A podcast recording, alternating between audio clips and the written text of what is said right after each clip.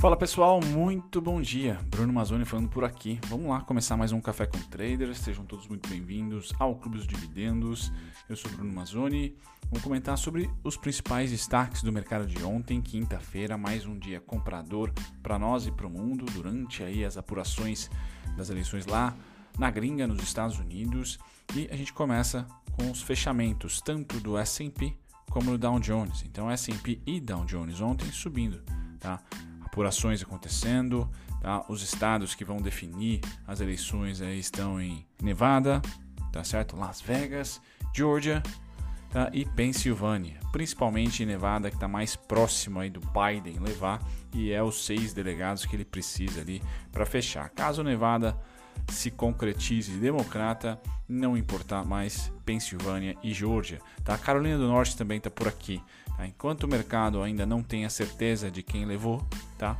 eles vão comprando, já meio que pulando para o rush natalino para a digníssima Black Friday, que lá é um evento gigantesco, lançamentos de todos os Uh, todos os mundos de produtos e serviços e aumento de consumo. Se esse aumento de consumo vier com o auxílio, tá? com o estímulo, vai ser um consumo estratosférico, talvez o maior, tá? porque o mercado está precificando basicamente a depressão de um lado e a euforia do outro. Tanto na depressão como na euforia, as pessoas tendem a consumir de maneira emocional. Então deve ser uma Black Friday histórica para os Estados Unidos, para o povo norte-americano e para o mercado norte-americano. Né?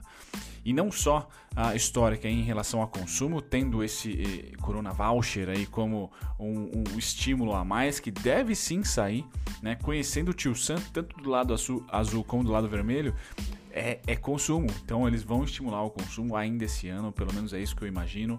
Ah, e o mercado também está gostando de como está se formando ali a casa, a house deles, né? tanto o legislativo tá, como judiciário, porque tem republicanos por lá. Tá? Então a parte de austeridade está nas leis, está no legislativo. Então a casa sendo formada por republicanos também é um sinal positivo, mesmo tendo o Joe Biden que é um pouco mais expansionista lá dentro. Tá? Para o dólar, eu continuo achando que o Joe Biden vai trazer o dólar para baixo dos R$ reais, tá certo? Mas no curtíssimo prazo, o mercado não me parece vender, tá? Independente do presidente que esteja por lá, pois o plano tanto de um como de outro é estímulo logo após para dar uma pacificada, tá? E essa pacificada vem com Black Friday, estímulo, Natal, consumo. Então a gente deve ter um rush natalino e um mercado norte-americano consumindo demais, tá? Tanto na parte depressiva de quem perder a eleição, quanto na parte eufórica de quem ganhar, porque virou uma briga de torcida e geralmente na emoção as pessoas consomem mais, tá? Então, compras aqui no Tio Sam, vendas na Europa hoje, tá? Dia 6. Esse fechamento foi ontem, dia 5. Hoje na Europa, queda de 1,17 na Alemanha, 0,74 de queda no Reino Unido, Nikkei, Japão, fechou 0,91 de alta e Hong Kong neutro 0,07, tá? Um filme aqui para Hong Kong. Já o petróleo chegou, chegou lá nos 42,80, 41 e pouquinho, galera. É pimba, não tem jeito, é resistência, tá? Eu acho que eu tenho o gráfico do petróleo em algum momento para vocês, tá certo? Então tá aqui, ó. Lembra dos pontos? Tá? 36,727 bateu lá duas vezes, fez um fundo duplo com uma pequena violinada aqui. Bum, subimos. No que subimos, a gente olha para a esquerda, tá? E tentamos ali traçar aonde poderia parar essa subida. Um, dois, bingo, chegamos no topo, tá certo? Oferta e demanda bem clássica em um mercado lateral, tá? Então subimos aqui em setembro, em outubro também e novamente em novembro, tá certo? De novo, tendência lateral com viés baixista. Né? Temos aqui um rompimento de um fundo recente. Então foi um, é um pullback, tá certo? Quem tá, quem tá otimista tem que já monitorar esse mesmo fluxo de alta a partir das novas mínimas e quem está pessimista tem que olhar para a esquerda também e dizer, opa, nós fizemos aqui uma alta, uma máxima, ops, perdão, uma máxima, uma mínima Retraímos. Bingo! AB igual a CD, chegamos ao fundo. Se você está pessimista, traga esse cara para cá. Tá certo? Aí a gente vai triangulando o mercado. Né? Ele, vai, ele faz uma máxima, uma mínima, vem aqui para uma máxima e depois faz a sua expansão. e assim a gente vai andando conforme a música, certo? Então tá bem interessante o petróleo ah, para o momento que está técnico, certo? Tirando o zoom, tirando, tirando, tirando, tirando, tirando, certo? A gente tem um mercado em equilíbrio, o que é ótimo, tá certo? E o equilíbrio eu, eu comentava com vocês que eu esperava ser dos 36, 727 exatamente, aos 42,80, é, 42.800. Acredito que continua, tá certo? Nada de novo no front. Biden vencendo deve pressionar esse cara para baixo. Né? O Green New Deal aí deve ah, oferecer para o mercado, principalmente norte-americano, de xisto, uma, uma, quebradeira. Uma quebradeira não, né? Uma diminuição das margens, mínimo, tá? É isso que eu espero. Legal, vou deixar esse gráfico aqui porque daqui a pouco eu vou puxar tanto o índice como o dólar. Voltando aqui, galera, só quero chamar a atenção para você que é nerds como eu, lendo, lendo, lendo nesse momento, tá? Eu não estou fazendo operações ainda, pelo menos eu estou com diversas ordens cadastradas, mas nenhuma pegou, porque o mercado comprou, certo? E eu estava acreditando numa queda maior durante as eleições. Então minhas ordens estão lá embaixo em diversos ativos, diversos ativos. Para falar aqui de cabeça, JHSF, Pets, ah, que mais? Minerva, tá? Minerva chegou muito próximo. Hum, quem mais? Unicasa, Positivo, né? Aí novas, novos aportes. Enfim, tem muita ordem cadastrada no meu Sinqia, tem muita ordem cadastrada no, no meu HB, mas o mercado comprou. E por comprar, eu tô de olho em leitura, né? Já que eu não tô fazendo muita coisa no mercado. E aqui no board da Blue Star temos do, duas cartas interessantes do pessoal da Eleven sobre FIIs. Tá? Uma com estratégia de ganho tá? e a outra como estratégia de renda. Né? Como está ali com seu patrimônio grande, você vai ganhando renda com dividendos. Então, duas cartas diferentes de FIIs. Eu que sou uma mula em FIIs, tô, vou consumir, estou consumindo tá? esses dois conteúdos que são dinâmicos. Tá certo? São cartas que ficam nesse, nesses nesse molde aqui, tá? Com algumas páginas, quatro páginas essa, por exemplo, tá certo? E eu recomendo para vocês, é gratuito, é só entrar em contato com o Gui, tá? O link para entrar em contato com o Gui tá na descrição, é o primeiro que eu vou colocar aí. Fora isso, tá? A gente volta aqui para o mercado de petróleo e passa para o metal, tá? O metal tem ouro subindo, é, neutro, tá? Aí, muito bem, neutro agora, tá certo? E prata subindo 0,65, tá? O minério de ferro, quando a gente dá uma olhadinha aqui, 116. Então, lateralizando o minério de ferro há tempos. Tá? Há tempos, nada de protagonismo para ele. Tá? tá lá nas alturas, lateralizando, corrigindo por tempo. Quando a gente vem para o setor agrícola, primeiro começando com os grãos, café, uma subida aqui de 2,86. Tá? Algodão, 0,23 de queda. Soja, neutro.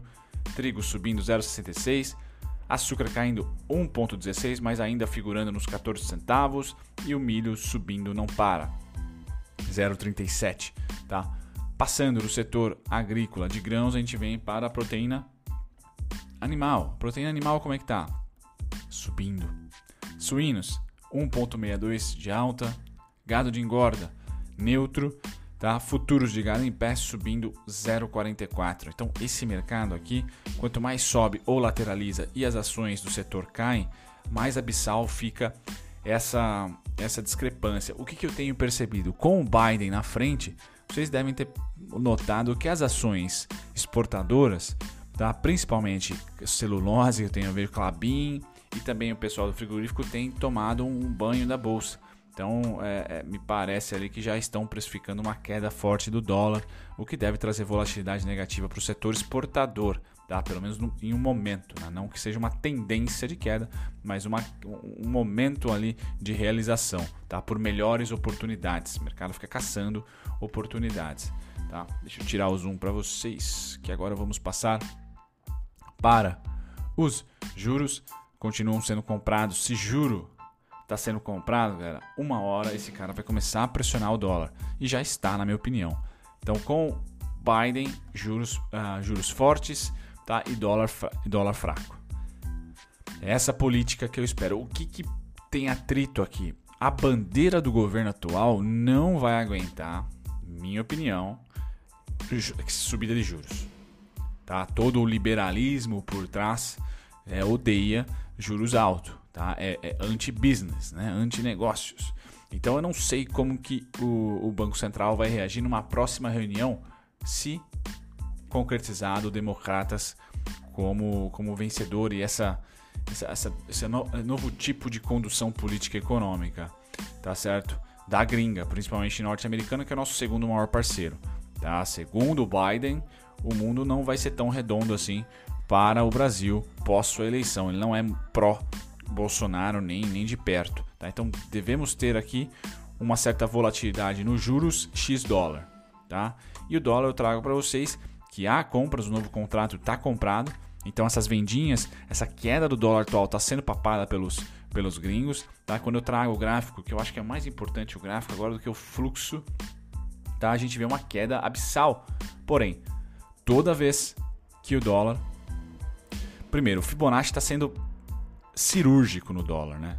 50, 25, 25 de novo, 70,7, quase entre 50 e 25, 84. Bom, foram os, os, os, três topos e as mínimas aqui dançando nos níveis de Fibonacci, tá?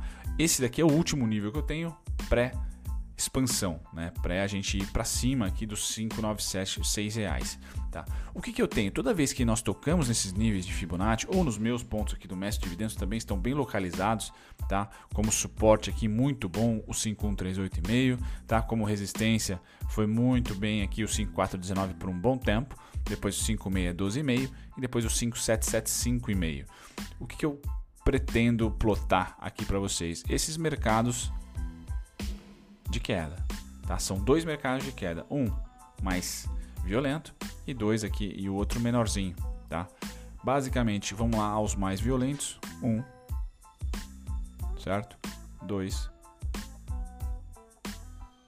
Tá, então uma grande diferença entre um e outro. Deixa eu tirar esse aqui. Tá? E depois a meiuca aqui, vá. Certo? Deixa eu só. Aí metadinha aqui, que já está próxima do preço. Tá, então, o que, que isso traz para mim? Bom, volatilidade à vista, eu vou chamar todos esses suportes aqui, continuo com ele, 5419, 51386, hoje tem payroll, 4962 e vou colocar a média de 200, tá? que é a média que suporta um pouquinho mais de volatilidade. A gente vê num histórico recente, quando o preço tocou nas médias de cima para baixo, Tá? Ele não conseguiu fugir delas por muito tempo, fugir dela por muito tempo. Tá? Às vezes tocou cirurgicamente. Então ela está aqui na região dos 5,20 por aqui, ó. Tá? Então quanto mais o preço sambar nas alturas aqui, mais a média vai se aproximar. Então tô, tô ligado, tô ligado nela, tá muito complexo o dólar, tá? Não é não é o ativo assim mais bacana para se para se especular, porque ainda há compras e está no topo e o preço está caindo. Então é muito sinal divergente, tá? Então por isso que eu vou trazer aqui um, um indicador de volatilidade, né? Tentar usar a média como grau, como região de volatilidade aqui, para que ela tente guiar, tá? Aonde o preço pode ir no máximo ir, no máximo ir na região aqui de extremo suporte, tá aqui embaixo em 5,20, 5,13, 4,96. Tá certo, cara? Nada mais nada menos para o dólar, um, uma semana de tensão, média de 72 está próxima do preço também, então a gente deve ter aí um payroll sem tendência, né? Sem tendência, dando estilingada para cima e para baixo, mas sem engatar aqui nem a queda hoje, né, sexta-feira, nem a alta, tá? Bom, já no índice futuro, os gringos estão comprando nosso índice à vista e vendendo o futuro, nada de novo no front, vendas aumentando aqui no futuro, tá? Já no índice à vista, lindo, né? Melhor, melhor dos mundos. Então nossas ações estão sendo compradas para o Natal, tá? Provavelmente carregadas até dezembro, tá? A realização deve ocorrer. Gringo não é investidor do Brasil e não deve ser uh, investidor no próximo ano também. Nada deve mudar muito por aqui. Mas a especulação, o momento agora é muito bom. Então quem aguentou a turbulência de agosto, julho, né? Julho, agosto, setembro e outubro, boa parte, né? No finalzinho de outubro ele teve oscilação, pode colher os frutos ainda esse ano, tá? Eu só não vou dizer para você que os frutos vão continuar a progredir, tá? Porque realmente os, os gringos, né? Não estão investindo, né? Estão especulando, especula tira, especula tira, especula tira, tá? E esse mês de outubro foi um mês muito bom, tá? Aqui nós temos o dia 29 computado, tá? Tá com um bom delay aqui ainda, mas foi um mês inteiramente de compra, tá? E aí eu trago para vocês o Ibovespa dolarizado, tá? Então o Ibovespa dolarizado, ele chega novamente tá em uma região aqui de resistência, tá? onde eu tenho um upside até os 19,594, 19,966, ou um downside, que é muito mais vantajoso, por isso que eu estou bem cético, tá?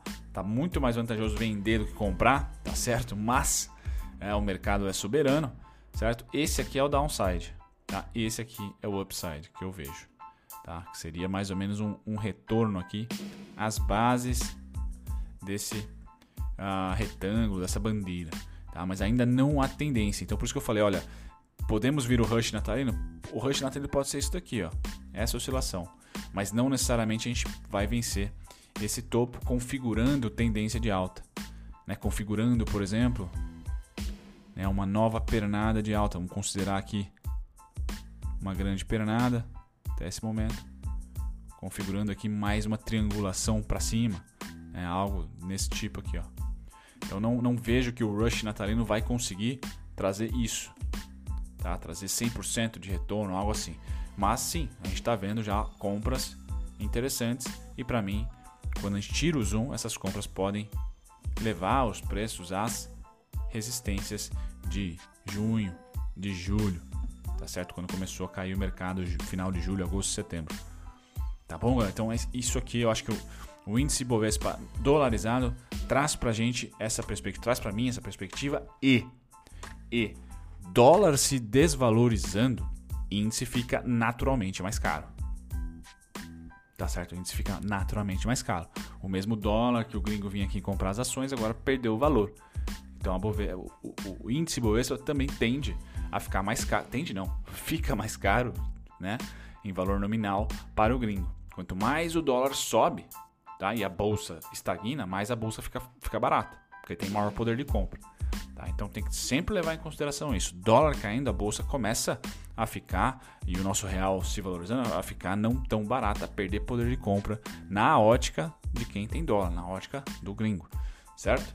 Então eu acho que é bem interessante essa, essa briga aí do nosso câmbio. Eu acho que vai ser o, o, o ativo mais volátil que nós teremos tá certo?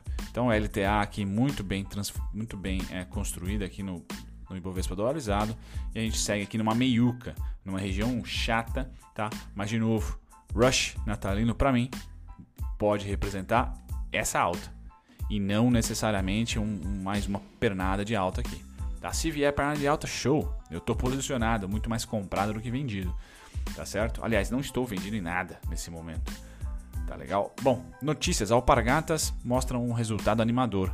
Tá? Segundo a Levante, o resultado da Alpargatas foi bom, com o ativo mais valioso que a Havaianas, né? Eu tenho, todo mundo tem, provavelmente, né? Um resultado animador e acima do esperado.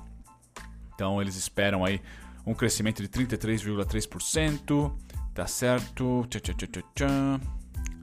Destaques.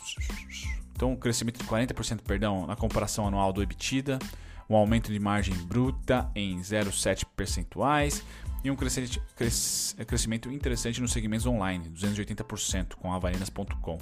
Tá? Tudo que é online gera compras, né? E Havaianas, parabéns para quem investiu, né? Eu tô de olho na Vulca, mais uma ação que eu tenho ordem cadastrada, lembrei agora, certo? Então tá aqui, ó, Havaianas recuperou recuperação em V.